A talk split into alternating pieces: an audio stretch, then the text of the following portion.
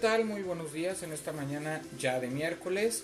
Miércoles, pues ya eh, 20... Ay, perdón, se me fue la fecha. 27, miércoles 27 de, de mayo. Ya estamos a punto de terminar este mes, a punto de, de tener este... Pues ahora sí que que determinarlo y, de seguir adelante, ¿verdad? En, en estos tiempos tan difíciles que estamos viviendo para nuestras familias, tiempos de que hemos estado pues conectados, ¿verdad? Y que hemos estado animándonos los unos a los otros, dándonos palabra de Dios, hablando de temas muy importantes, temas de clamor por la familia, ¿verdad? Es tiempo de clamar por la familia, tiempo de ir hacia adelante, dándole gracias a Dios, pero también levantando una familia que verdaderamente esté fortalecida y que cada día esté más unida, que este tiempo sirva para que podamos en casa fortalecer a la familia. Hoy, en Clamor por la Familia, seamos familias de viento y roca, empezamos con la séptima temporada. Empezamos con intentos de construcción, ¿verdad? Así se llama la temporada principal, se llama Intentos de construcción en esta séptima temporada. Y bueno, pues la autora de estos estudios que vamos a estar viendo durante siete días, ¿verdad? Ya casi llegaríamos cuando terminemos este, esta temporada, estos siete temas o subtemas que tenemos, pues vamos a tener que este, pues ya llegaremos a, la mitad del devocional, son 100 días, estaremos llegando a los 50 días, lo cual sería gra- muy grato y lo cual nos, nos da mucha alegría porque hemos podido día con día darle seguimiento a este devocional. Eh, la autora de, de estos siete subtemas de este estudio que se llama Intentos de Construcción es Elsie Ordóñez. Es contadora pública, docente de teológica y pastora de jóvenes. Es responsable de administración y finanzas de la Iglesia Bautista Israel de Guayaquil, Ecuador. Está casada con, con Fabricio Shoes. Bueno, pues entonces iniciaremos con estos temas. El primer tema con el que vamos a iniciar el día de hoy se llama Se buscan modelos.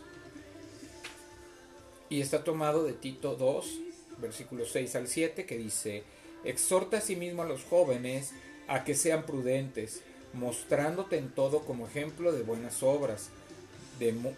Demuestra en tu enseñanza integridad, seriedad.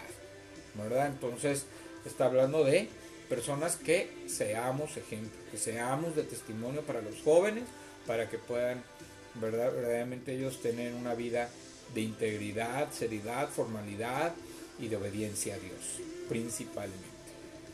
¿Por qué observamos tanto descontrol en nuestros jóvenes hoy? ¿Por qué tanta descomposición en las nuevas generaciones? La respuesta parece clara. Ellos hacen lo que ven en sus modelos.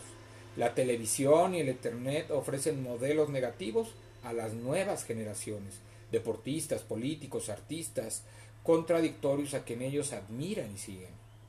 Aunque te parezca insólito, a nuestra juventud le hace falta referentes cristianos para emular. Necesitamos de hombres y mujeres de Dios que se levanten y sean ejemplos para ellos, que lleguen a ser el modelo que los chicos tanto anhelan y necesitan. Tristemente, no siempre lo tienen a la mano. Nos surgen profesionales, amas de casa, padres, empresarios, comerciantes, gente sencilla.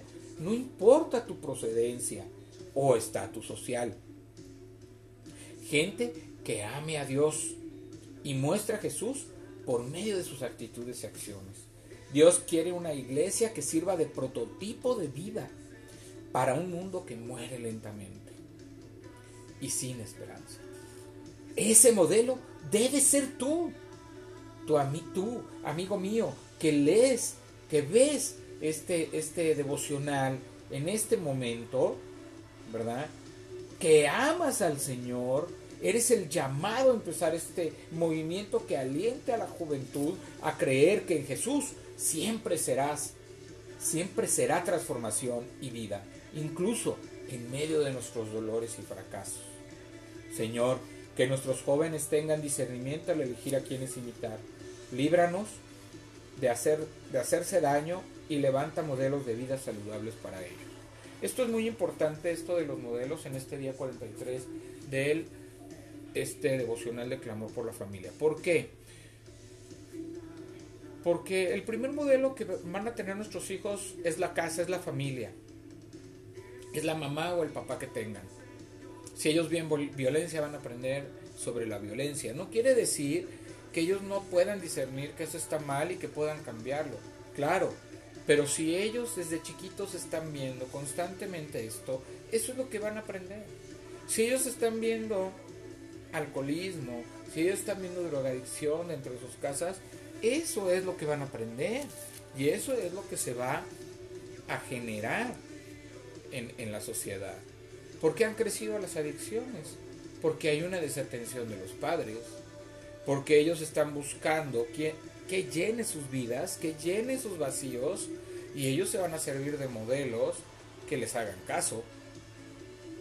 Si ellos ahora están influenciados totalmente por el Internet, por, por las redes sociales, totalmente por, por la televisión, las series que ven, las películas que ven, lo que ven en sus amigos, ellos siguen. Porque si usted le pone de nana a un niño, de nana le pone a un niño una televisión, una tablet, déjeme decirle que va a aprender y va a asimilar de ahí. Pero si usted está ahí presente para amarle, para abrazarlo, para cuidarlo, para protegerlo, entonces, entonces, esto tendrá relevancia y marcará su vida y marcará su corazón. Más los papás cristianos tenemos que ser de mayor ejemplo y de mayor testimonio. Hay una responsabilidad mayor que nos ha dado Dios porque estamos en Cristo.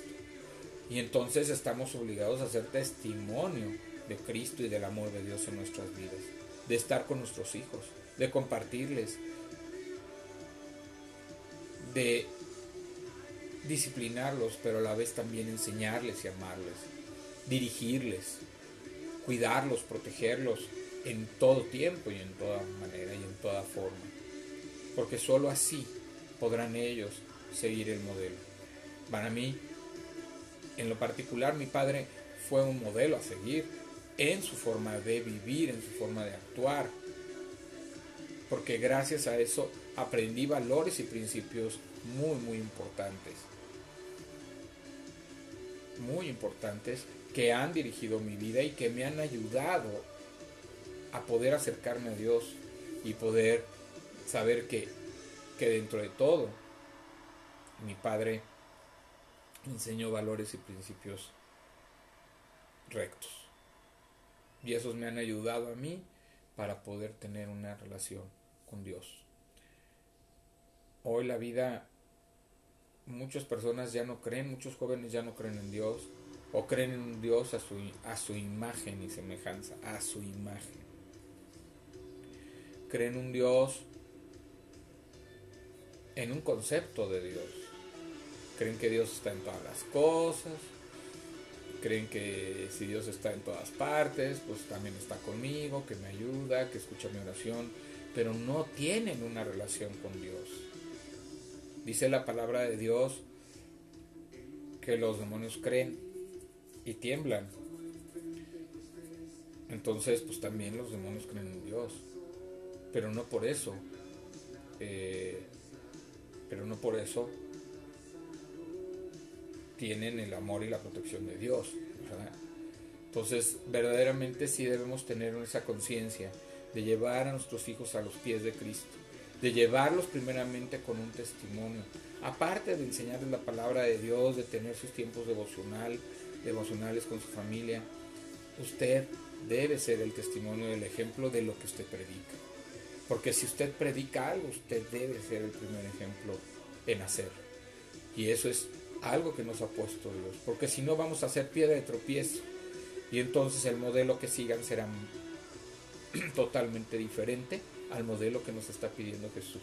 Por eso debemos llevarlos a ver a Jesús, no a confiar en el hombre, a confiar en Dios, a confiar en Jesús, pero sabiendo que nosotros llevamos una vida de testimonio y de ejemplo, de que nosotros tenemos esa fe bien firme, bien puesta y bien establecida.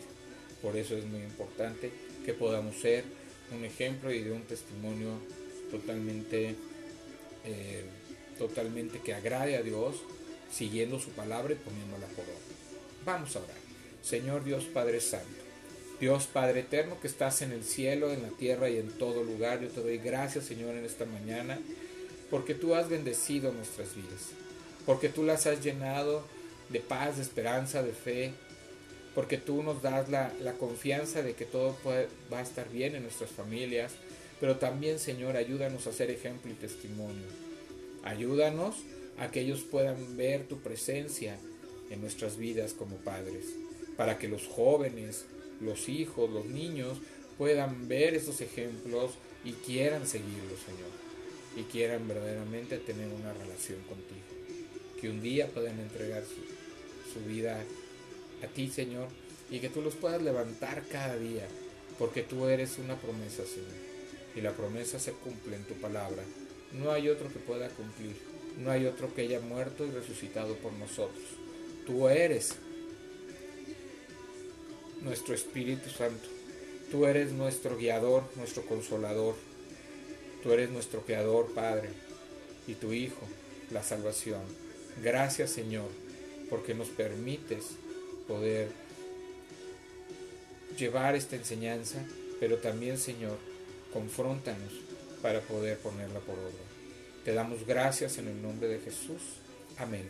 Que Dios le bendiga, que Dios le acompañe. Este fue un espacio especial de Ministerios de Cristo con amor para el mundo, de Ministerios de Cristo con amor para usted, su amigo y hermano Juan Felipe Ortiz se despide y nos vemos un día más, un día mañana, un día más el día de mañana para tener otro tema de clamor por la familia. Que Dios le bendiga. Pase un buen miércoles. Ah, y no olvide vernos hoy por Facebook Live, ahí en Radio El Vive, en nuestro programa de Amándonos para siempre. Hoy terminaremos, ¿verdad? Eh, nuestros temas de nuestro tema de los cinco lenguajes del amor, el cual está muy interesante. Estamos llevando palabra de amor, palabra de Dios, para que usted pueda conocer el lenguaje de su pareja y pueda tener una relación unida a su esposa o esposo. Dios le bendiga, que Dios le guarde hoy y siempre en el nombre de Jesús. Amén.